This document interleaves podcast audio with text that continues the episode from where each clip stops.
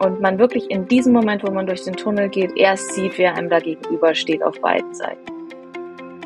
Bevor ich Mutter wurde, habe ich tatsächlich mich teilweise gewundert, warum so komisch reagiert wird, wenn es heißt, sie kommt jetzt wieder aus der Elternzeit oder sie, sie kann jetzt 20 Stunden arbeiten. Ja, hallo und herzlich willkommen bei einer neuen Podcast-Episode von Elternzeitchancen. Und zwar habe ich hier heute die Lena von den Free Moms. Die Free Moms waren jetzt im Herbst 2023 auf Vox zu sehen bei der Höhle der Löwen und dort haben sie ihre Business-Idee vorgestellt. Dazu kommen wir gleich und haben auch eine Investorin gefunden. Ja, das äh, fand ich total toll und habe dann angefragt, ob ihr oder du zu uns, zu mir kommen willst. Und jetzt habe ich die Lena von den Free Moms hier und sie wird euch erzählen, wie sie sich als Mama auch selbstständig gemacht hat mit dieser Business-Idee und was Free Moms genau sind. Herzlich willkommen. Super, vielen Dank, liebe Moni. ja, lass uns doch einfach mal direkt mit äh, dem TV-Auftritt ähm, bei der Höhle der Löwen anfangen weil ich hatte tatsächlich den einen oder anderen, der schon mal Interviews gegeben hat mit den Autorinnen, die ich hier hatte, aber das ist ja schon was sehr Besonderes auch für euch. Ihr habt Free Moms mhm. gegründet und ja, wie hast du dich da gefühlt, ähm, bevor du dich vorstellst, dass du einmal kurz da so ein bisschen äh, die Hörerin mitnimmst? Ja, also ich wurde am Wochenende gefragt, was war das Aufregendste, was ich in meinem Leben oder in der letzten Zeit gemacht habe und das muss ich sagen, ist tatsächlich ein Thema. Also ich glaube, gar nichts anderes kann das mehr toppen.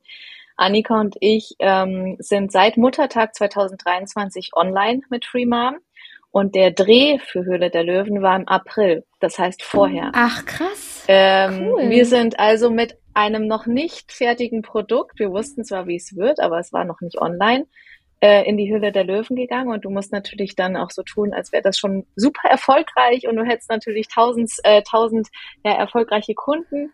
Äh, hatten wir ja alles noch gar nicht, weil wir waren noch nicht mal online. Wir hatten zwar vorher manuelle Matches gemacht, wir haben äh, unser Produkt getestet, wir haben mit vielen Menschen gesprochen, wir waren auch schon über ein Jahr an der Idee dran. Aber das, was wir als Vision hatten, was online geht und wo wir damit wir da dann noch live sind, das war noch gar nicht. Und deshalb war es extrem spannend, weil wir natürlich in diesem totalen Release-Trouble gerade waren. Und wir haben, äh, Höhle der Löwen hat uns angesprochen, ob wir teilnehmen möchten. Wir hätten uns zu dem Zeitpunkt noch gar nicht dafür beworben. Ähm, haben aber einfach gesagt, komm, wir gucken jetzt einfach mal, wie weit wir kommen. Wenn das nicht klappt, wenn man nicht in die Sendung kommt, kommt oder wenn es dann nachher auch nicht ausgestrahlt wird, dann ist es okay, weil wir haben jetzt da jetzt nicht, wir setzen nicht alle Karten auf dieses Thema ähm, haben einfach gesagt, wir gucken mal, wie weit wir kommen. Und dann war es tatsächlich relativ schnell klar, dass wir in die Sendung kommen oder dass wir in den Drehmoment kommen und dass wir dann nachher in die Sendung kommen, war dann auch relativ schnell klar. Und ich muss sagen, also wir hatten teilweise richtige Filmrisse nach diesem Dreh. Also es war so aufregend, es hat uns so ähm, ja, mental irgendwie überfordert, dass wir uns an manche Sachen nachher gar nicht mehr erinnern konnten. Da mussten wir immer wieder so Stück für Stück, es hat ein paar Tage gedauert, rekapitulieren, was hatten wir da eigentlich für eine Frage, was haben wir da eigentlich drauf geantwortet. Also es war super, super spannend. Man muss sagen, es war eine richtig coole Erfahrung, aber weil das Team drumherum einfach super professionell ist und mega nett. Also es haben alle richtig mit uns mitgefiebert, weil allen auch klar war, dass wir mit unserem Auftritt äh, tatsächlich ein anderes Level für Höhle der Löwen auch ähm, betreten. Bisher sind natürlich viele Produkte dort gewesen, ähm, die man dann nachher auch im Handel findet. Ähm, ja, das ein oder andere größere, auch bekannte Thema war dabei. Aber dass wir erstens mit dem Thema Eltern oder Mutter, Mutterschaft, Mütter in der Arbeitswelt dort ins Fernsehen kommen, zur Primetime sozusagen, und als Gründerduo als Female Founder mit einer IT-Plattform, mit einer HR-Tech-Lösung dort landen. Das gab es vorher noch nicht in dem Sinne. Also Mütter, Mütter, das Mütterthema generell und dann noch ein HR-Thema. Damit waren wir jetzt seit langem auch mal wieder, wieder sozusagen was anderes bei Höhle der Löwen. Und es war allen irgendwie klar, dass es cool werden sollte, idealerweise, weil das Höhle der Löwen auch wieder ähm, ja mal so ein bisschen anderen Touch gibt ja, also der Druck war immens. Wir hatten aber auch Spaß, muss man auch sagen. Es war auch witzig, aber es war auch echt eine krasse Erfahrung. Ja, ich habe mir das ja auch angeschaut. Ähm, ich kannte euch auch aus anderen Podcasts. Ich glaube, ihr, ihr wart auf jeden Fall bei ähm, Attraktive Arbeitgeber von Smaro Sideri. Ja. Mhm. Und ich meine, ihr wart auch genau. bei Montpellier. Kann das sein? Genau. Genau. Ja.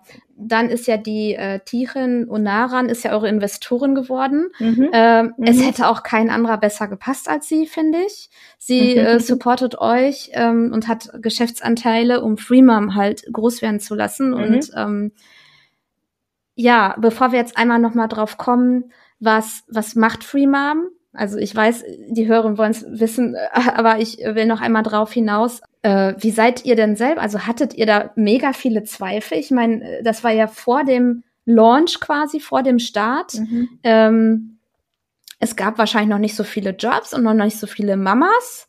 Äh, ihr mhm. musstet ja Zahlen ähm, prognostizieren, die ihr gar nicht vielleicht greifen konntet. Und mhm. noch eine Sache, da gab es auch Kritik ähm, ich weiß nicht, mhm. wer das von den Löwen war, aber wirklich so, nee, die Mütter und das hat keine Zukunft. Und so, also war das so ein Dämpfer auch für euch, bevor ihr ja die Zusage bekommen habt? Viele Fragen. Ähm, genau, also es war, es gab schon ein paar aufregende Momente während dem Pitch. Also man hat ja insgesamt, ich glaube, sieben oder acht Minuten nur gesehen im Fernsehen und wir waren bestimmt anderthalb Stunden in dem Studio. Und es läuft wirklich so, dass man sich vorher nicht kennt. Also die wissen nicht, welches Startup reinkommt und die Startups wissen eigentlich auch nicht definitiv, welche Löwen dort sitzen. Ähm, und man wirklich in diesem Moment, wo man durch den Tunnel geht, erst sieht, wer einem da gegenüber steht auf beiden Seiten. Und dass die Tijen da ist, hatten wir gehofft, geahnt, vermutet, aber ganz klar bis zur letzten Sekunde war es nicht. Aber uns war natürlich wichtig, sie zu erreichen. War, hätte eigentlich auch schon gereicht, wenn sie uns einfach dort nur gesehen hätte. Aber wir wussten natürlich auch, alle unsere Zahlen, wie du sagst, das sind Glaskugelzahlen. Ähm, sie sind natürlich nicht aus dem Nichts. Also wir haben uns sehr intensiv mit unserem Finanzplan beschäftigt, mit dem Geschäftsmodell. Also wir haben ja vor äh, Höhle der Löwen, also in der Zeit davor auch zwei Accelerator gemacht. Ähm, also wir haben jetzt nicht einfach gesagt, so das könnte ungefähr der Umsatz sein, sondern da steckt natürlich schon viel Hirnschmalz auch dahinter und natürlich auch der die Strategie und unsere unsere Businessplan. Aber ob es dann wirklich so kommt oder nicht, das kann man dann natürlich erst sagen, wenn es soweit ist. Das war der Punkt, wo wir auch sagen, da waren wir bestimmt angreifbar, weil das war sehr, ähm, ja, also ne, wir konnten nicht mit einem zehn Jahre Erfahrungsschatz dort ankommen. Ähm, wir haben dazu auch Kritik bekommen in dem Sinne, dass vielleicht das ähm, Geschäftsmodell sehr leicht kopierbar ist. Also wenn andere Freelancing-Plattformen hören, Mütter wären hier eine gute, ähm, ja, ein gutes Instrument, um noch mehr Geld zu verdienen, dann würden die uns sofort kopieren. Wobei also es ist auch nicht das erste Mal, dass wir das da gehört haben und das ist auch okay. Also wenn dich jemand kopieren möchte, dann ist deine Idee auch gut. Wenn dich niemand, niemand kopieren möchte, dann musst du vielleicht überlegen, wie gut deine Idee ist. Und wir denken auch tatsächlich, es gibt auch für alle ein Stück von dem Kuchen. Also das ist jetzt nicht so, dass man, dass es immer nur alles, alles einmal geben muss auf der Welt. Also deshalb war diese Kritik zwar, hm, war nicht so toll, Kritik zu hören, aber war okay für uns. Und ähm, ja, natürlich das Thema Zahlen, da waren wir, da, da kam auch nicht so viel von den, Hö von den Löwen in, in der Sendung, weil ähm, die genau wussten, wenn wir noch nicht online sind, wenn wir noch nicht die ersten sechs, sieben Monate Markterfahrung gemacht haben, können wir eigentlich wirklich nur Glaskugelprognosen machen. Freemom ist eine Freelancing-Plattform, weil für Mütter, explizit für Mütter, weil ihr sagt, dieses mehr, also für Mütter leichter ist, ähm, den Arbeitsmarkt, ich versuche es mal kurz in meinen Worten, einfach mhm. arbeiten, Erwerbsarbeiten zu können, eine Freelancer-Tätigkeit, als dass man äh, sich äh, in einem abhängigen Geschäftsverhältnis, äh, Arbeitsverhältnis äh, befindet. Also wie kamt ihr da drauf? Also wie mhm. habt ihr da eigene Erfahrungen gemacht? Mhm. Und vielleicht kann das auch so ein Hint sein in die, äh, in den Weg in eure Selbstständigkeit. Also da muss ich ein bisschen größer ausholen. Annika und ich sind beide aus dem Personalbereich, also beide seit über 15 Jahren in unterschiedlichen Rollen in der mit Personalabteilung gewesen, ähm, vom Businesspartner und ich war zuletzt Personalleitung. Und wir sind beide selber Mütter. Ähm, Annika hat zwei Jungs, ich habe eine Tochter, die ist jetzt gerade vier geworden. Und wir haben in, aus beiden Perspektiven eigentlich erlebt, was es bedeutet, Mutter in der Arbeitswelt zu sein. Also als HRler, du, du versuchst für alle die passende Lösung zu finden. Bevor ich Mutter wurde, habe ich tatsächlich mich teilweise gewundert, warum so komisch reagiert wird, wenn es heißt, die kommt jetzt wieder aus der Elternzeit. oder sie, sie kann jetzt 20 Stunden arbeiten, dass da Führungskräfte oder Teams immer so ein bisschen komisch oder vor, mit Vorbehalt geant also reagiert haben oder dass sich auch viele Mütter einfach nicht mehr wohlgefühlt haben, wenn sie aus der Elternzeit wiedergekommen sind. Das war ein sehr, ja, sag mal, so eine regelmäßige Erfahrung in der Personalabteilung. Ähm, die auch teilweise dann noch nicht mehr überraschend war, aber so richtig verstanden haben wir beide das erst, als wir selber Mutter wurden. Und äh, bei mir ist es tatsächlich so, ich war Personalleitung vor der Elternzeit und mir wurde in der Elternzeit gesagt, es wird meine Stelle nicht mehr geben. Ähm, ich habe immer sehr, sehr gerne und sehr, sehr viel auch gearbeitet und ich hatte auch vor, nach der Elternzeit wieder, wieder zu arbeiten, aber natürlich nur in dem ähm, ja, Zeitraum, wie das auch möglich ist, wenn meine Tochter in der Betreuung ist. Ist für mich aber eigentlich aus meiner Perspektive gar kein Problem gewesen, weil ich messe jetzt Erfolg nicht an Zeit, die du irgendwo an einem Schreibtisch sitzt. Ich habe ja auch mit, mittlerweile, oder wir wissen auch alle, dass Frauen oder Mütter echt super effektiv arbeiten können. Wenn sie wissen, die haben jetzt nur die sechs Stunden, dann rattern die das runter, damit es erledigt ist oder damit die Dinge auch vorankommen und lassen nicht nach sechs Stunden den Stift fallen und sagen, ja, jetzt muss ich aber weg, mein zweites Leben ruft. Ähm, da gibt es sehr, sehr viele Vorbehalte in der Arbeitswelt gegenüber Müttern.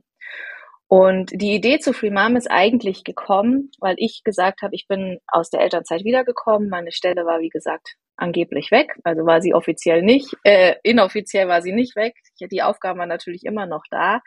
Ich habe aber noch äh, zu, zusätzlich sozusagen eine Projektrolle bekommen, die man angeblich dann in Teilzeit besser lösen kann am Ende war ich in der neuen Rolle und in meiner alten Rolle und in der Hälfte der Zeit. Ähm, da kann man sich ja überlegen, wie gut das funktioniert. äh, was ich eher, eher selten bisher tatsächlich erzählt habe, ist, dass ich hier im äh, Rheinland wohne und hier ähm, die Gegend, in der ich wohne, auch von der Flut betroffen war. Und in der Flutnacht, wo wir keinen Strom hatten, kein Handynetz und mein Mann nicht nach Hause kam, weil die Straßen überflutet waren und ich mit meiner kleinen Tochter alleine war, habe ich entschieden, dass das alles gar keinen Sinn macht. So zu arbeiten, sich so abzustrampeln, sich immer so ans Limit zu bringen, um irgendwie allen zu gefallen in der Arbeitswelt, das war es mir nicht wert. Also ich hatte sehr, sehr viel Zeit, dunkle Stunden, um über mein Leben nachzudenken und habe dann äh, tatsächlich entschieden, das kann nicht sein, so funktioniert das nicht. Es muss natürlich nicht immer so einen ähm, sagen wir so Katastrophenmoment kommen, um sich umzuentscheiden, aber bei mir war es eben so. Es hat sich schon lange angebahnt, dass ich gedacht habe, ich muss eine Entscheidung treffen und das habe ich dann in der Nacht habe ich die E-Mail an meine Chefin formuliert. Und ich habe irgendwie das gute Gefühl gehabt, das wird schon irgendwie klappen, äh, aber ich brauche mehr Flexibilität. Ich brauche mehr Freiraum. Und wo kann ich den bekommen? Ich, ähm, und das habe ich dann eben im Freelancing sozusagen gefunden. Ich habe mich als äh, Freelancerin im Personalbereich selbstständig gemacht, habe über mein Netzwerk auch ähm, erste Projekte gefunden. Und auf einmal war die Wahrnehmung, die mir gegenüber trat von anderen, ganz anders und mein Leben war auch anders. Also ich konnte selbst bestimmen, wann, wie und wo ich arbeite und wie viel. Ich wurde auf der anderen Seite einfach nur wahrgenommen aufgrund meiner Kompetenz, nicht aufgrund der mal so Schwierigkeiten, die ich mit meiner Arbeitszeit und mit meinem kranken Kind und was weiß ich was mit mir bringe.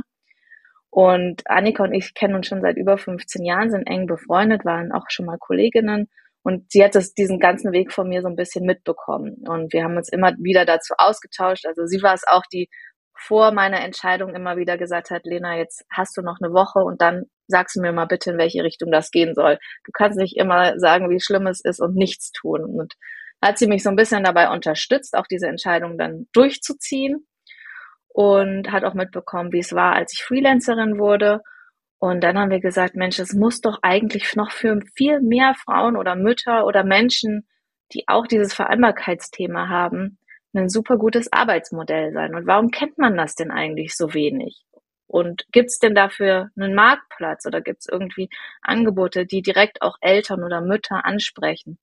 Und da haben wir uns erstmal intensiv mit dem Markt beschäftigt und haben festgestellt, es gibt natürlich Freelancing-Plattformen. Freelancing ist ja nicht neu, das haben wir jetzt nicht neu erfunden. Aber dass man explizit das als, als Arbeitsmodell vorschlägt für Mütter, das gab es so in dem Sinne noch nicht. Und äh, so sind wir Schritt für Schritt eigentlich auch zu Free Mom gekommen. Ja, wir haben uns dann beschäftigt mit dem Thema, wie, welche Probleme haben eigentlich Mütter oder Eltern in der Arbeitswelt? Und Da hat eigentlich am meisten schockiert, dass zwei Drittel sich nach der Elternzeit mit weniger zufrieden geben müssen. Also ich war dann zwar beruhigt, dass ich nicht alleine war, aber äh, zwei Drittel finde ich schon ein bisschen heftig. Also zwei, zwei Drittel müssen sich mit weniger Einfluss, Einkommen oder Karrieremöglichkeiten zufrieden geben. Und ähm, ja, 30 Prozent kündigen eigentlich sofort wegen mangelnder Vereinbarkeit. Da muss man sagen, was ist eigentlich mit den Unternehmen und Arbeitgebern los, die auf der anderen Seite schreien, Fachkräftemangel und wir suchen überall, dass sie das nicht hinbekommen, Eltern oder Mütter zu integrieren. Also man ist ja kein anderer Mensch, nur weil man ein Kind bekommen hat oder kein anderes Gehirn, nur weil man ein Kind bekommen hat. Man hat nur einen anderen Rahmen auf einmal. Ne? Und also das ist eine riesen, je länger man sich damit beschäftigt, ist eine riesen Kluft, äh, was Unternehmen tun oder tun sollten und was die Realität eigentlich ähm, ja zeigt. Und ich kenne einfach, seitdem wir uns mit dem Thema beschäftigen, sehr, sehr viele Frauen und Mütter, die echt ein Problem haben in der Arbeitswelt als Mutter, die sich zerreißt zwischen Job und Familie und die so ein bisschen auch suggeriert bekommen, das ist normal, so ist es halt. Sei doch dankbar, dass ich dich wieder zurücknehme in Teilzeit. Sei doch dankbar, dass du überhaupt einen Job findest, obwohl du nur Teilzeit kann, kannst oder obwohl deine Kinder ständig krank sind. Also ist irgendwie eine Haltung, die uns gar nicht gefallen hat, Annika und mir. Und wir haben gesagt, wir müssen das ändern. Und wenn wir es nur für ein oder zwei Frauen oder Mütter oder Familien ändern können, dann haben wir auch schon einen Job gemacht.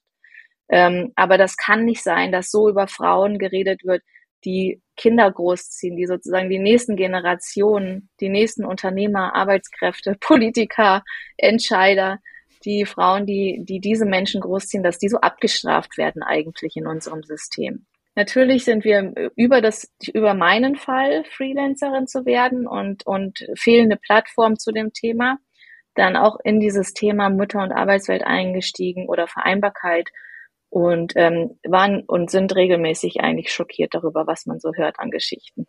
Du nickst schon. Ich nick die ganze Zeit, weil ich ja. ähm, weiß gar nicht, wo ich anfangen soll, äh, dir zuzustimmen. Ja, leider ist das so. Ähm, wir werden ja, also wir sind ja in einer Gesellschaft, die sehr auf Ertrag und ähm, Profit und Gewinn aus ist erstmal. Das ist mehr wert als Fürsorgearbeit in unserer Gesellschaft und mhm. Care-Arbeit, leider wenn das ganze System von Kita und Altenheim und Krankenhaus zusammenbrechen würde, Gott bewahre hoffentlich nie, aber wenn, dann würde der Fokus sofort woanders sein, weil dann bricht ganz viel weg. Dann können ganz viele nicht mehr arbeiten gehen, auch die, die mhm. zu pflegende Eltern haben. Und das sehen Unternehmen nicht, was man da leistet und was man da macht. Und es ist wirklich, also ich hatte hier die ähm, Jana Berger, die ist jetzt ähm, die Geschäftsführerin von Mom Jobs, die kennst du wahrscheinlich auch. Die hatte mhm. oder hat mhm. auch familienfreundliche Arbeitgeber, die ist auch so auf, aber auf ähm, Angestellte fokussiert eher. So, und die hat äh, gesagt, es ist wichtig, dass dein Gegenüber dich versteht. Und es ist einfach Glückssache, was man auch dann für einen Vorgesetzten bekommt. Das ist, äh, mhm. das, das kann alles sein, Verständnis oder halt, nö, äh, wenn, wenn, wenn du nur, du brauchst drei Tage Homeoffice, hier ist aber nur zwei Tage und das gilt für alle. Und äh, die kinderlosen ähm, Arbeitnehmer machen das ohne Murren, aber du brauchst drei Tage. Nee, da will ich fair bleiben, das geht nicht. Und das geht so hm. tatsächlich mhm. nicht so zu reagieren als Beispiel. Ein, ein Beispiel. Mhm. Ähm, ich finde das interessant, dass äh, dieses Ereignis mit der Flut im Ahrtal dich so ein bisschen mhm. resettet hat. Also ähm, mhm. ich glaube, also ich verstehe das voll, dass man dann drüber nachdenkt, ist jetzt alles gut so wie es ist oder muss ich dann noch mal was im Leben nachjustieren und das war dann der Auslöser für dich. Aber du hast dann in der Nacht noch gekündigt per E-Mail, finde ich ja auch total spannend. Das muss ja auch irgendwie, das macht mir auch nicht so lässig, oder? Nee, nee, ich habe nicht gekündigt. Ich habe die E-Mail geschrieben okay. für meine Kündigung. Also ich habe die E-Mail schon noch ein genau schon noch ein paar Mal überlesen und gedacht, mache ich das jetzt wirklich, mache ich das jetzt wirklich und ähm, nee, also die Worte, die ich da gefunden habe in dieser Nacht, die waren einfach, die habe ich nicht mehr zurückgenommen. Also es ist ja ging ja der ganzen Sache ging ja einige Gespräche auch voraus. Also es war ein Prozess und das war dann sozusagen der Gipfel dieses Prozesses. Und danach gab es auch kein Zurück mehr für mich. Also habe ich, es gab keinen Moment, wo meine Firma, meine Chefin oder mein Job mir irgendwie beweisen konnte, dass es sich lohnt, in diesem Hamsterrad weiterzumachen. Ähm, äh, ähm, und dann hast du dich selbstständig gemacht. Du hast dich also, du hast ein Gewerbe angemeldet. Wusstest du, wie mhm. das alles geht? Hast du dir das dann erarbeitet? Also wie hast du das gemacht einfach?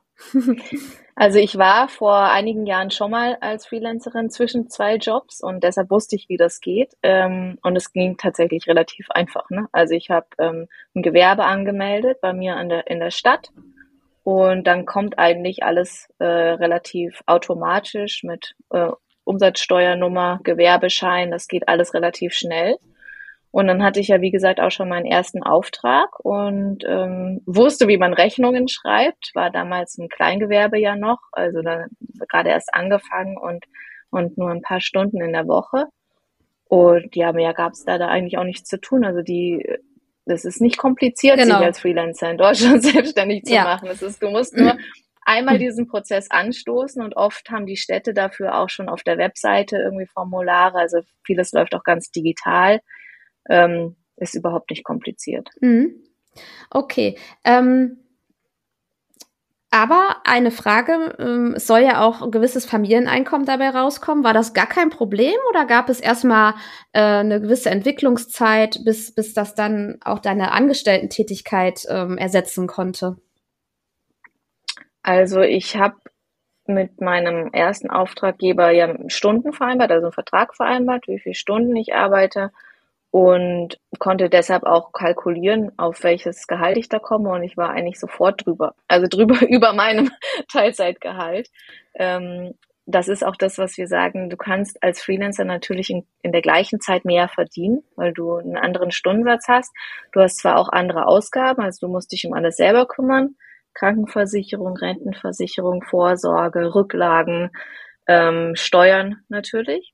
Aber am Ende unterm Strich blieb sofort mehr für mich übrig, tatsächlich. Ja, das unterstreiche ich, das ist wirklich so. Also als Angestellter bist du ja gedeckelt, als Freelancer hast du tatsächlich die Chance, deutlich mehr zu verdienen, also mehr Umsatz, mehr Gewinn zu machen. Dein Gewinn kannst mhm. du ja auch ein bisschen justieren, zumindest in der digitalen Welt, äh, dass du gewisse Tools vielleicht äh, dann mal wieder pausierst oder wie auch immer. Also ich mhm. habe das bei so Zeiten, wo es bei mir auch wieder ein bisschen schwächer war, auch gemacht, ne? dass ich dann halt weniger meine Ausgaben minimiert habe.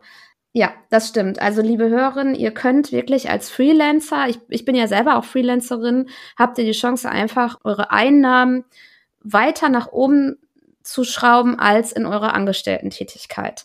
Und ähm, als HR hattest du ja auch ein, ein Einkommen, was ja auch eher gut, sehr gut war, gehe ich jetzt von aus, selbst in Teilzeit. Also das heißt, du hattest da schon ein höheres Ziel. Jetzt kommen wir mal mhm. zu Free Mom. Also dann äh, bist du ja plötzlich äh, Gesellschafterin geworden einer GmbH. Das ist ja noch mal was anderes. Da hilft ja auch der Notar. Und ähm, ja, wie, ha wie habt ihr das so umgesetzt und ähm, wie habt ihr eure ersten Auftraggeber gekriegt, eure ersten Mütter? Wie war das so? Mhm. Also, wir sind ähm, gestartet eigentlich 2022, also jetzt schon fast zwei Jahre, äh, und haben unser Netzwerk abgegrast. Also wir hatten erstmal natürlich, wir haben, also Anfang 2022 haben wir bei einem Accelerator teilgenommen, der uns dabei unterstützt hat, unser Geschäftsmodell zu konkretisieren. Was ist ja. ein Accelerator? Also ein Accelerator ist ein äh, Programm, ähm, wo man verschiedene Workshops zum Thema Unternehmensgründung hat. Äh, unser Accelerator, den wir besucht haben, der hieß Startup Mom, also der war extra für Mütter, die sich selbstständig machen wollen, die eine Idee haben, um sich selbstständig zu machen und die aber Unterstützung brauchen, weil sie gar nicht wissen, wo sie anfangen sollen. Von Ekaterina, ne? Genau, ja. von Ekaterina. Und ähm, der, der findet komplett online und vormittags statt. Und wenn man mal nicht teilnehmen kann, dann ähm, kann man sich die Aufzeichnung angucken. Aber der Accelerator, der ähm, hat so drei Monate gedauert und der hilft einem komplett von Geschäftsmodell über Marketingplan, über Finanzplan, über PR und äh, wie macht man auch mit Social Media, äh, wie legt man da los? Also alle Bereiche irgendwie, die man braucht, um die erste Idee einer, einer, eines Unternehmens ähm, also zu konkretisieren. Und ähm, da haben wir angefangen oder da haben wir das Modell zur Plattform ähm, konkretisiert. Und zwar dann klar, was wir brauchen. Also wir wollen eine Matching-Plattform sein Wir wollen frei, äh, freiberufliche Mütter mit familienfreundlichen Unternehmen zusammenbringen. Es soll für jeden die Möglichkeit geben, sich ein Profil anzulegen und wir brauchen einen Algorithmus in der Mitte, der Profil von der Mom und Projekt matchen kann. Ähm, dann sollen noch der Bewerbungsprozess und alle weiteren Folgeprozesse auch über die Plattform abgebildet sein, weil wir wussten oder wissen, äh, Frauen und Mütter haben wenig Zeit, Unternehmen wollen sich nicht groß mit Administration zum Thema Freelancing auseinandersetzen. Also dadurch, dass wir auch beide Seiten kannten, auch gerade aus dem HR-Bereich, wussten wir, was auch die Vorbehalte gegenüber Freelancing sind. Und ähm, deshalb haben wir gesagt, wir wollen eine vollautomatisierte Plattform haben. Und das haben wir in dem ersten Accelerator gelernt und sind dann mit der Idee losgegangen in unser Netzwerk. Wir haben natürlich dadurch, wenn man Personaler ist, kennt man immer wieder irgendwen, der irgendwo hingegangen ist, der irgendwen kennt. Also wir hatten erstmal eine Namensliste mit 80 Menschen da drauf und haben die einfach ab, nicht telefoniert, angeschrieben und telefoniert und haben unsere Idee validiert. Also wir haben einfach so viel wie möglich mit Menschen darüber gesprochen, was wir vorhaben, was deren Ideen dazu sind, was deren Vorbehalte wären, was die gut finden, was sie schlecht finden. Das war unser erster Schritt und daraus haben sich auch tatsächlich schon erste Projekte entwickelt. Gleichzeitig sind wir auch schon online gegangen bei Social Media, LinkedIn und Instagram und haben einfach ja, darüber gesprochen, was wir planen, was wir machen wollen und haben darüber ähm, ein, ja, eine ganz publige Excel-Tabelle, eigentlich eine Datenbank aufgebaut innerhalb von kürzester Zeit mit knapp 200 freiberuflichen Müttern, die gesagt haben, also falls ihr jetzt schon mal Projekte findet, könnt ihr mich gerne ansprechen. Und für uns war das natürlich super, weil wir die ersten Test-Matches gemacht haben. Also wir haben geguckt, was, wonach suchen denn die Mütter oder die Frauen Wonach suchen die Unternehmen? Worüber unterhalten die sich? Woran scheitert es, wenn es scheitert? Oder wo, aus welchen Gründen klappen Matches? Da für uns eine ganz intensive Phase, unser Geschäftsmodell kennenzulernen. In der Zeit waren wir auch noch keine GmbH, also wir haben als GBR sozusagen auch zu komplett 2022 zusammengearbeitet, weil wir auch diesen Moment der GmbH-Gründung so weit wie möglich hinausschieben wollten. Also erst wenn es dann wirklich konkret Richtung Umsätze geht. Zu dem Zeitpunkt hatten wir keine Umsätze. Das war alles die Testphase, also komplett 2022 bis eigentlich Mitte 2023 war viel Testen, Projekt bauen, mit unserem IT-Partner zusammen die Plattform aufbauen. Ähm, ja, und viele Gespräche darüber führen, was der Markt denn zu unserer Idee sagt. Wir haben dann nochmal einen zweiten Accelerator gemacht, das war in Thüringen, also wir haben auch in Thüringen gegründet. Ähm, und da ging es darum, möglichst gut auf einen Investorenpitch vorbereitet zu sein. Also Investor Readiness ähm, war hier das Thema. Das heißt, alle, ähm, also das Geschäft, Geschäftsmodell schon nochmal auf den Kopf zu werfen oder nochmal auf Herz und Nieren zu überprüfen und zu gucken, sind wir denn auch wirklich passend zu dem Markt, zu der Marktnachfrage mit unserem äh, Modell und ja, da haben wir wirklich eine sehr intensive Zeit auch gehabt. Da war nichts für Moms und war auch nicht auf Vereinbarkeit aus. Das heißt, ich musste auch immer über 300 Kilometer nach Erfurt fahren, einmal im Monat, um dort an den Workshops teilzunehmen. Das war absolut in Präsenz. Das war für Annika und mich auch wieder so eine Erfahrung. Wir waren die, das einzige Frauenteam. Es gab zwar noch ein zweites Start-up, äh, wo ein Mann und eine Frau zusammen gegründet haben, aber wir waren das einzige reine Frauenteam. Wir waren das einzige Team, das sich mit der Geschäftsidee in dem Bereich HR oder auch äh, Social Impact bewegt hat. Der Rest, das waren alles so klassische Deep Tech und ähm, ja super technologische Startups, wo du gar nicht verstehst, wenn die das erste Mal sagen, was sie überhaupt machen. Also da waren wir schon so ein bisschen Aliens. Ähm, ist generell in der Gründerwelt auch so. Ne? Also viele, es gibt so viele schlaue Menschen draußen, die Unternehmen gründen. Und viele sind halt sehr, sehr technologielastig und KI und Optics und weiß ich nicht was. Also da waren wir schon so ein bisschen so, huch. Am Anfang wurden wir uns auch tatsächlich das ein oder andere Mal die Muttis genannt. Das ist für Annika und mich natürlich direkt gefundenes Fressen. Also es ist nicht so, dass uns sowas demotiviert, sondern das stachelt uns nur noch mehr an. Wenn uns jemand unterschätzt, dann freuen wir uns eigentlich meistens, äh, wenn wir dann als Muttis genannt werden, die die schöne Jobplattform machen, um die Welt zu verbessern äh, ja, am Ende waren wir dann in dem, wo wir alle zehn Startups ähm, pitchen mussten. Bei den Investor Days haben wir dann den Publikumspreis gewonnen, weil wir das am besten rübergebracht haben. Und das hat uns natürlich dann eine innere äh, Zufriedenheit gegeben, dass wir uns gegen die anderen durchsetzen konnten. Genau, aber das war eine spannende Reise, bis wir dann tatsächlich erst im Juni äh, diesen Jahres die GmbH gegründet haben und dann auch beim Notar waren, Gesellschafter waren, äh, Gesellschaftsverträge hatten und so. Also es ist schon, ist schon viel vorher auch passiert. Warum habt ihr in Thüringen gegründet? Wenn du da im ja. Rhein, ne? Du wohnst ja, in NRW, also in ne? Nordrhein-Westfalen. Genau. Hm? genau, genau. Annika an der Grenze zu Thüringen. Also äh, eigentlich ist ihre Familie auch aus Thüringen und ihr Büro steht auch in Thüringen oder ist in Thüringen. Und ähm, wir hatten eigentlich die Möglichkeit, äh, uns auszusuchen, wo wir gründen und haben geguckt, was ist denn, wo gibt es denn die beste Förderlandschaft für Startups? Und NRW macht zwar viel, aber mir wurde tatsächlich von der IHK NRW gesagt oder in Köln gesagt, ja, Sie müssen jetzt nicht denken, dass Sie jeder Juhu schreit, nur weil Sie ein Unternehmen gründen wollen. Und in Thüringen war es genau das Gegenteil. Die haben gesagt, boah, cool, was, echt, sowas wollt ihr gründen, super, äh, pitcht eure Idee und ähm, wir unterstützen euch. Am Ende haben Annika und ich sehr, sehr viel Unterstützung bis heute aus Thüringen.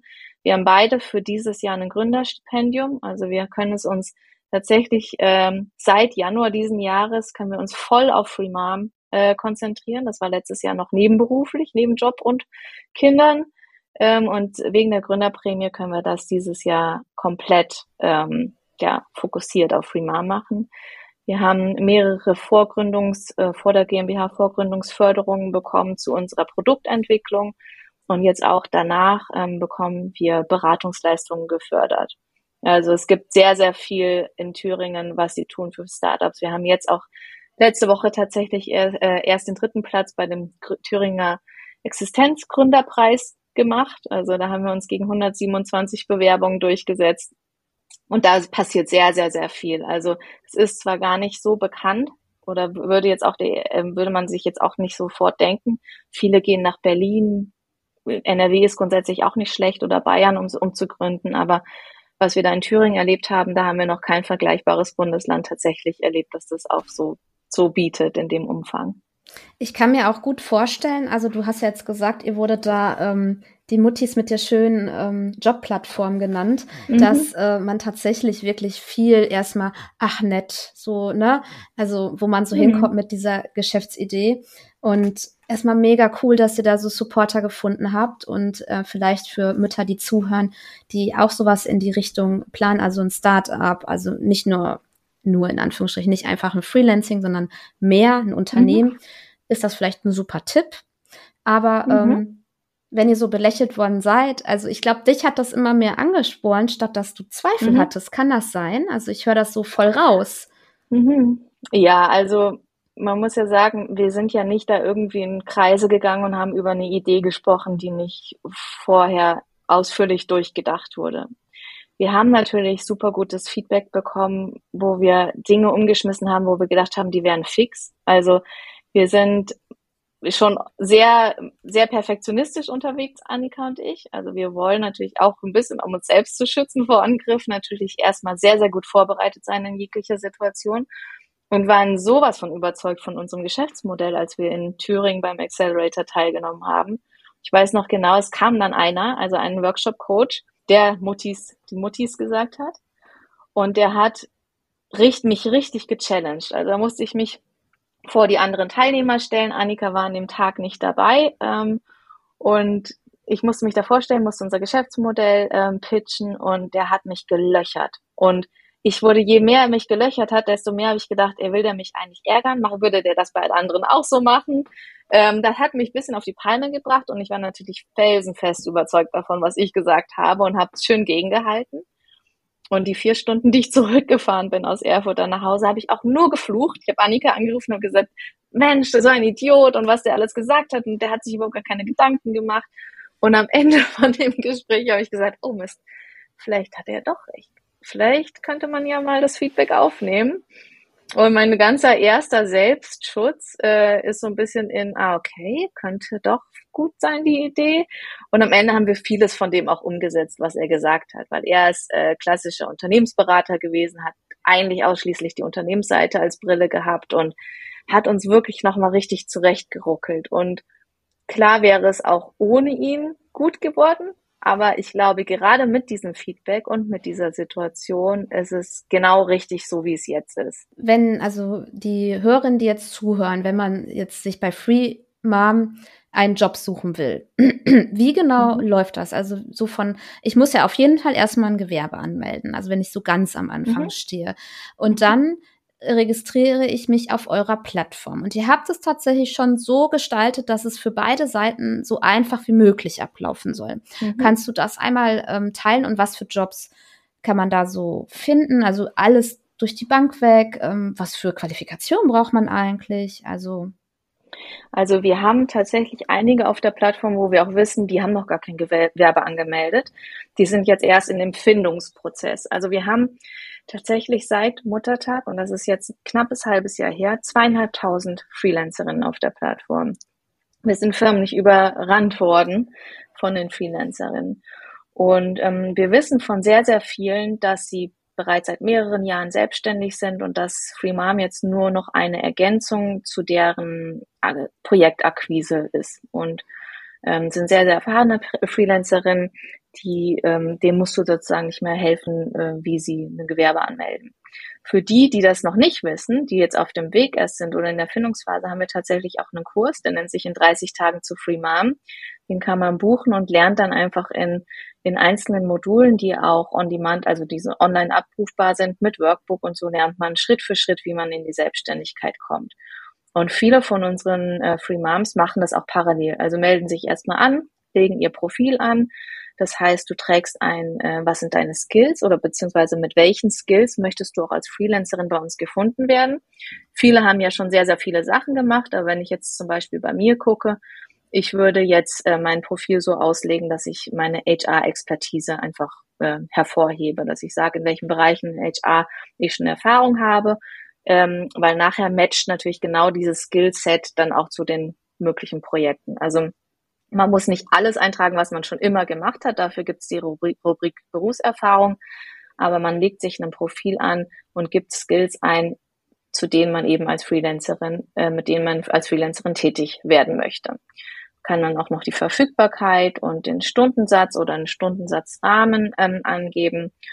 Und wir schalten jedes Profil tatsächlich auch selber manuell frei, weil wir sagen, wir wollen damit auch erstens die Moms unterstützen, aber auch die Qualität auf der Plattform ähm, hochhalten und gucken, dass jeder dann die passenden Sachen auch eingetragen hat, damit der Algorithmus funktioniert. Ähm, zu den fachlichen Themen gibt es die Rubrik, ähm, das Thema Vereinbarkeit noch abzubilden. Also welche, welche Anforderungen habe ich zum Thema Vereinbarkeit? Also bin ich vollkommen flexibel oder kann ich mich auch nach Geschäftszeiten des äh, Auftraggebers richten? Welche Kultur ist mir wichtig? Also ist es eher Jeans und äh, Hoodie oder Schlips und ähm, äh, Anzug? Oder ähm, genau, also das weil wir sagen, das Thema kulturell oder kulturelle Übereinstimmung, das gibt's ja schon im HR-Bereich. Also man sagt ja, wenn die Kultur des Arbeitgebers mit den Ansprüchen oder Anforderungen des Bewerbers zusammenpassen, dann sind zum Beispiel Sachen wie Onboarding besser oder Kommunikation läuft besser. Und wir haben gesagt, warum sollte das denn beim Thema Freelancing anders sein? Also natürlich ist es genauso, je besser man zusammenpasst, nicht nur auf fachlicher Ebene, sondern auch auf kultureller Ebene, desto besser läuft auch die Zusammenarbeit. Also kurz gesagt, die Mom legt sich ein Profil an, wir schalten es frei und die Unternehmen machen auf der anderen Seite genau das Gleiche. Die registrieren sich bei uns, legen ein Unternehmensprofil an, sagen, wofür sie stehen und warum sie Free Mom nutzen und auch wie deren Kultur aussieht. Und ähm, dann legt ein Pro Unternehmen ein Projekt an und gibt dort die fachlichen Skills ein, die dann nachher mit den fachlichen Skills der Moms auch matchen. Ähm, und auch jedes Projekt und jedes Unternehmensprofil schalten wir manuell frei, damit wir gucken können, dass da gute, gute Dinge auf der Plattform stehen. Ja, und also sobald eine Mom bei uns ein Projekt gefunden hat, äh, das zu ihr passt, kann sie sich bewerben. Unternehmen können wiederum auch Moms suchen und sie auf dieses Projekt hinweisen und fragen, ob sie sich bewerben möchten. Und dann startet eigentlich schon der Kennenlernprozess. Also man spricht miteinander, man ähm, vereinbart, wenn das passt, eben die konkrete Leistung, also was, wann, wie, wo, in welchem Zeitraum gemacht wird, kann bei uns über die Plattform dann eben als nächstes den Vertrag auch abschließen. Da haben wir rechtsgeprüfte Vorlagen. Dann geht das ähm, Unternehmen nochmal einen Schritt in das Thema Scheinselbstständigkeitsprüfung. Das heißt, viele Unternehmen nutzen Freelancing ja nicht, weil sie Angst haben, dass sie bei einer Scheinselbstständigkeitsprüfung irgendwie ähm, auffliegen oder dass es irgendwie nicht richtig läuft. Da gibt es auch sehr, sehr viel Unsicherheit und fehlende Informationen. Und dann haben wir gesagt, nee, diesen Prozess, den müssen wir mal ein bisschen entdramatisieren und nutzen dazu einen Fragebogen, den eine ähm, Rechtsanwaltskanzlei entwickelt hat. Also gibt es eine Schnittstelle zu unserer Plattform. Jedes Unternehmen führt einmalig pro Projekt diesen Scheinselbstständigkeitsfragebogen durch und bekommt sofort eine Auswertung, wie hoch das Risiko ist für Scheinselbstständigkeit und wenn es grün ist, dann geht der Prozess weiter. Wenn es rot ist, dann müssen wir nochmal sprechen, ist es überhaupt ein Freelancing-Projekt, ja oder nein. Ähm, so ist für beide Seiten einfach genug Sicherheit da und die Unternehmen sind unterstützt eben mit einem rechtsgeprüften Gutachten auch zum Thema Scheinselbstständigkeit. Ja, und wenn dann der Vertrag geschlossen ist, die Scheinselbstständigkeitsprüfung gut war, dann findet auch schon die Zusammenarbeit statt.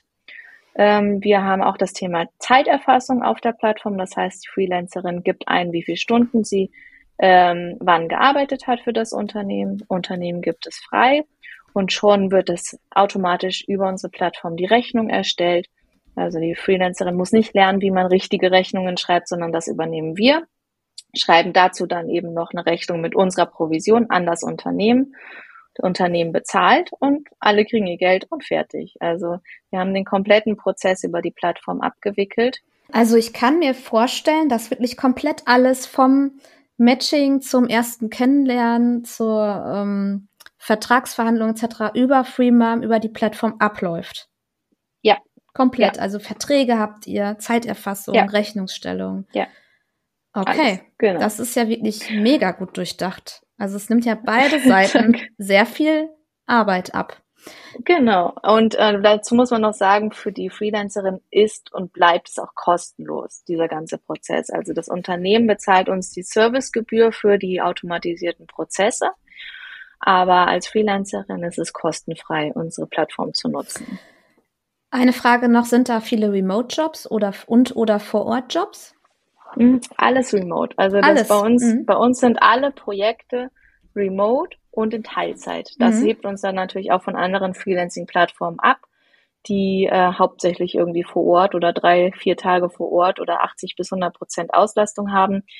Alle unsere Projekte sind remote und Teilzeit. Und einmal jetzt das Thema Unternehmensakquise. Macht ihr da noch Akquise? Mhm. Also muss man ja wahrscheinlich am Anfang machen oder mhm. kommen da mhm. mittlerweile auch welche auf euch zu und sagen, ich möchte da gelistet sein? Also es ist ein Mix tatsächlich. Ähm, wir waren ja ein bisschen optimistischer, was die Unternehmen angeht. Also das Unternehmen sagen, wie bitte, ihr habt zweieinhalbtausend Freelancer, die sofort verfügbar sind, her damit, ich habe so viel Arbeit zu tun. Ähm, da waren wir tatsächlich ein bisschen optimistischer, als die Realität uns zeigt. Wir haben viele, die sich bei uns von sich aus registrieren, ohne dass irgendein Vorgespräch stattgefunden hat. Also die uns vielleicht auch aus dem Fernsehen kennen oder aus anderen Podcasts oder Medien. Ähm, aber das ist noch zu wenig. Also wir machen sehr, sehr viel Akquise selber, Annika und ich, und wir haben auch noch Freelancer in unserem Team, die das für uns auch übernehmen. Und oftmals, ja, kommen wir tatsächlich auch an so Punkte, wo wir denken, hey, warum macht ihr es euch denn eigentlich so schwer, Unternehmen? Ähm, wir kennen es natürlich aus unserer HR-Welt, aber es ist, wir, wir sehen, dass wir noch ein bisschen vor der Zeit stehen mit Freelancing. Also dass viele Unternehmen da noch sehr große Vorbehalte haben oder immer noch so ein bisschen hoffen, dass sie ihre ganzen Stellen über Festanstellung irgendwie besetzt bekommen.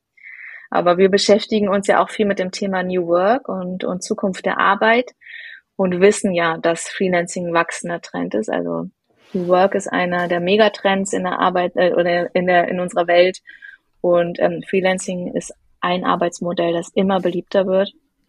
Und ähm, es gibt ja eine Studie, die sagt, in, schon in zehn Jahren könnte jeder zweite Job in Deutschland von einem Freelancer besetzt sein. Wir wissen, dass Unternehmen sich besser aufstellen müssen zum Thema flexible Workforce. Also dass es irgendwie so einen Mix geben muss aus verschiedenen Arbeitsmodellen, um maximal viel Fachkräfte auch zu erreichen. Also nur Festanstellungen in Vollzeit und vor Ort, das wird viele Unternehmen auch schon bald an Grenzen bringen, weil auch eben die, der Wunsch der Menschen auch wie Arbeit auch stattfinden soll und wie Arbeit und Privatleben zusammenpassen, wird, ähm, geht immer mehr in Richtung Flexibilität und Vereinbarkeit. Und wir reden ja nicht nur über Mütter, also wir, wir sagen jetzt ganz viel immer die Mütter, die Moms, die Free Moms. Ähm, bei uns kann sich jeder registrieren, also auch Männer, auch Frauen, die keine Kinder haben, also jegliches Geschlecht und jegliche Lebensform. Wir machen da überhaupt gar keinen Test. Wir haben nur erkannt, dass es natürlich jetzt in unserer Erstansprache und in unserem Marketing ähm, wirklich wichtig ist, auch das Thema Frauen und Mütter in der Arbeitswelt zu adressieren. Also selbst das Familienministerium hat letztes Jahr eine Zahl rausgebracht. Es gäbe 840.000 mehr Fachkräfte, wenn jede Mutter arbeiten könnte, wie sie es nach eigenen Angaben gerne tun würde. Und dazu gehört auch ein flexibles Arbeitsmodell äh, ja zu nutzen äh, für die Mütter. Und unser Weg ist sicherlich ganz am Anfang gerade noch und wir fokussieren uns jetzt in der Ansprache auf Frauen und Mütter und auf das Thema Mütter in der Arbeitswelt. Aber wir stehen für Vereinbarkeit und wir wollen eigentlich die größte ja, oder die einzige oder die Freelancing-Plattform zum Thema Vereinbarkeit sein, weil wir wollen das Thema einfach auf den Tisch bringen. Es gibt einfach noch viel, viel, viel zu wenig Verständnis von Unternehmen und Arbeitgebern zum Thema Vereinbarkeit. Und Vereinbarkeit bedeutet zum Beispiel auch, Eltern, wenn du deine Eltern pflegen musst, weil das ähm, Pflegesystem nicht vollständig alles abdeckt oder weil du es auch gar nicht möchtest. Vielleicht hast du deine Eltern zu Hause und musst dich um sie kümmern oder willst dich um sie kümmern. Geht ja nicht nur immer ums Müssen. Oder du hast, wie gesagt, entweder Kinder oder du hast einen Hund. Du willst deshalb nicht fünf Tage die Woche 40 Stunden irgendwo anders arbeiten. Also da gibt's ganz, ganz viele Themen, die auch so äh, zusammenschwappen. Ne? Also Privatleben und Arbeitsleben ist nicht mehr eins, also nicht mehr durch eine Mauer getrennt, sondern das gehört einfach zusammen. Und Lebensglück und Arbeitsglück gehört auch einfach zusammen. Und es muss viel, viel mehr Offenheit und Flexibilität geben da draußen. Und da wollen wir eben unseren Beitrag zu leisten. Mhm. Ich, also alle Mamas, die zuhören, ich setze natürlich die Links auch wieder von Free Mom in die Show Notes.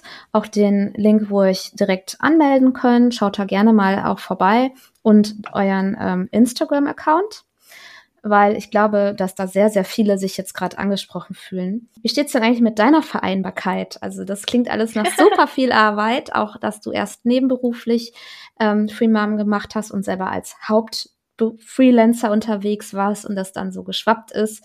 Ähm, und jetzt macht ihr nur noch Free Mom. Ich kann mir aber vorstellen, dass es dann gar nicht so leicht mit der Vereinbarkeit.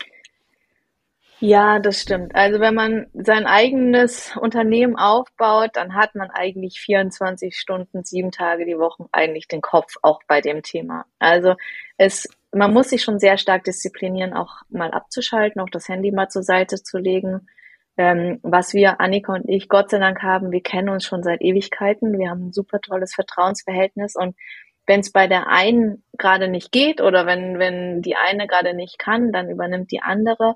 Und wir wissen, dass wir es beide zum gleichen Qualitätslevel sozusagen machen. Also können uns voll und ganz vertrauen. Wir sind natürlich limitiert auch und mit unserer Arbeitszeit, ähm, ja, mit den, mit den Rahmenbedingungen einfach. Ne? Also wir haben drei Kindergartenkinder Annika zwei, ich habe eine Tochter und wenn die aus dem Kindergarten nach Hause kommen, dann kannst du nicht in Zoom-Calls und Podcast-Aufnahmen oder IT-Meetings oder sowas sitzen. Das geht halt nicht. Also ähm, es gehört Disziplin schon auch dazu, dann den Kopf abzuschalten. Ähm, aber es klappt mal besser, mal schlechter. Also es gibt natürlich Hochphasen und auch Phasen, wo der Druck sehr hoch ist. Gerade jetzt, wo wir die Ausstrahlung hatten von Höhle der Löwen, da kam natürlich sehr, sehr viel auf uns zugerollt. Es war auch echt eine Achterbahn. Viele Menschen wollten ihr Feedback geben. Wir haben viele Registrierungen gehabt. Wir haben natürlich die Plattform innerhalb von Sekunden eigentlich überschwappt gehabt. Also wir hatten an dem Abend über 100.000 Aufrufe auf der Plattform und es war alles unklar irgendwie, ob das so passt mit der IT und ob alles klappt und nicht zusammenbricht. Und es gibt wirklich echt immer Aufs und Abs, mm, wo man auch also ja, wo man auch äh, mal besser, mal schlechter die Vereinbarkeit hinbekommt. Aber es ist irgendwie so ein Mix. Ne? Also erstens ist es ein Verständnis von uns beiden gegeneinander, dass Vereinbarkeit einfach wichtig ist, dass wir natürlich nicht nur ein Unternehmen gerade aufbauen, das möglichst erfolgreich ist, sondern wir auch Kinder großziehen und da einen Auftrag haben. Und es ist ähm, ja das Vertrauen untereinander, dass es auch völlig in Ordnung ist, wenn man nachmittags zum Kinderturnen und zur Musikschule geht und nicht vorm Computer hängt. Aber es ist auch Selbstdisziplin. Also jeder ist, denke ich, auch für seine eigene Vereinbarkeit selbst verantwortlich. Und wenn es mal wirklich so Peaks gibt, wo ich weiß, ich komme jetzt in meiner Arbeitszeit gar nicht hin, ich äh, brauche jetzt mal einen Nachmittag, wo ich mal richtig Dinge abarbeite, dann kann ich die Oma anrufen und dann kümmert sich die Oma liebend gerne um meine Tochter Und dann sind auch alle happy. Ich krieg meine Sachen erledigt und die beiden kann zusammen über den Spielplatz flitzen. Ähm, aber meistens will ich das gar nicht. Also ich will eigentlich schon die Nachmittage mit meiner Tochter haben. Das hat sie auch äh, verdient, würde ich sagen, dass ich mich um sie kümmere. Aber es ist auch witzig, die ist gerade vier geworden und äh, die weist mich manchmal selber darauf hin, dass ich nicht so gestresst sein soll. Also immer ganz guter Spiegel mit der ja. kleinen Maus. Ja. ja. Ähm, es hätte mich jetzt auch gewundert, wenn du sagst, bei dir läuft es super, da gibt's nie Probleme. Also Vereinbarkeit, was wir lernen, was ich jetzt aus den Interviews mit den ganzen Mamas mitgenommen habe. Es gibt nicht das eine, es gibt nicht den einen Weg. Und selbst wenn man denkt, man hat jetzt die Lösung gefunden, dann ändert sich wieder irgendwas und dann muss man wieder neu nachjustieren. Also man ist einfach, wenn man Eltern, wenn man Mama wird, wenn man Eltern wird, mindestens zehn Jahre mit diesem Thema schon beschäftigt. Es hört ja dann nicht mit dem Kindergarten auf und in der Grundschule sind alle irgendwie äh, beschäftigt und machen ihr Ding, sondern da geht's dann weiter. Und ich glaube, weiterführende Schule, so die erste Zeit, äh, sollte man sich auch nicht als Eltern abmelden den ganzen Tag. Ich vermute es, ich weiß es nicht. Ich denke da so an meine Zeit eher. Also es ist einfach so. Und ähm, du hast was super oder ihr habt beide was super Wertvolles geschafft. Ich hoffe, ihr findet ganz viele tolle Unternehmen, die offen sind für arbeitende Mütter und auch Wahnsinn, 840.000 Fachkräfte vom Bundesministerium wohlgemerkt, mhm. die sagen, mhm. äh, die hätten wir alle mehr, wenn die Mamas so arbeiten könnten, wie sie wollten. Also das wird ja auch für die Wirtschaft extrem viel bedeuten. Ich würde jetzt äh, zum Ende kommen und ähm, am Ende haben meine Gäste immer drei Tipps für Hörerinnen. Mhm. Also, mein erster Tipp ist eigentlich, sei mutig. Also, wenn du dir was, wenn du dir vorstellen kannst, zum Beispiel dich selbstständig zu machen, wenn du dir vorstellen kannst, dass das dein Leben verändert im Positiven, wenn du gar nicht mehr in der Festanstellung bleiben willst, dann versuch es, passiert dir nichts. Also, ähm, sei mutig. Das zweite ist, äh, du darfst Fehler machen wirklich, alle machen Fehler, auch wenn kaum jemand drüber spricht, läuft nicht immer alles geradeaus, wie viele Fehler wir schon gemacht haben und uns neu justiert haben. Fehler sind überhaupt gar kein Problem. Äh, eher, wenn man die Fehler mehrmals macht, aber Fehler zu machen ist, ist äh, alles völlig in Ordnung. Und das dritte ist, umgib dich mit Menschen, die so denken wie du oder die ähm, ja die gleichen Themen haben wie du. Das macht einiges leichter und ähm, ist immer wertvoll. Also eine Community zu haben an Menschen um sich herum, die so im gleichen äh, Feld ticken, das macht einen sehr viel stärker. Vielen Dank. Ja. Gut, dass mir drei Sachen eingefallen sind. Ganz spontan offensichtlich dann, ne? Ich ja, äh, habe ja. immer so eine Automation laufen, wo es schon drin steht, aber ich weiß, dass das nicht alle lesen. Ich bin auch genauso. Mhm. Ähm, mhm. Ja, und kleiner äh, Insight für alle, die jetzt noch bis zum Ende eingeschaltet haben, das ist unser zweiter Termin, weil ich hatte Verständnis, da war ein Kind krank und deswegen haben wir den mhm. verschoben. Mhm. Und das ist nie, dass mhm. ich denke, übrigens kurzfristig, es ist nie, dass ich denke, oh Mist, jetzt habe ich mir das eingetragen und das findet nicht statt ich kenne es selber und ich erhoffe mir immer mhm. selber von meinem Gegenüber, dass es dann nicht sauer ist, sondern verständnisvoll. Und ich bin da immer verständnisvoll. Und wir haben ja alle genug zu tun. Und natürlich konnte ich die Zeit mit anderen Dingen dann ähm, auffüllen, ohne Probleme. Und wir konnten sie auch schnell nachholen, ne? Selbst wenn. Also ich habe hier ähm, Interviewgäste, das dauert manche sogar dreiviertel Jahr bis ein Jahr. Also das mm. gibt's. Also alles gut. Äh, das als kleiner Insight. Ja, ich danke dir, Lena, für deine Zeit. Und ich wünsche vielen dir ganz Dank. viel Erfolg. Ich verfolge dich weiterhin und alles Gute. vielen, vielen Dank.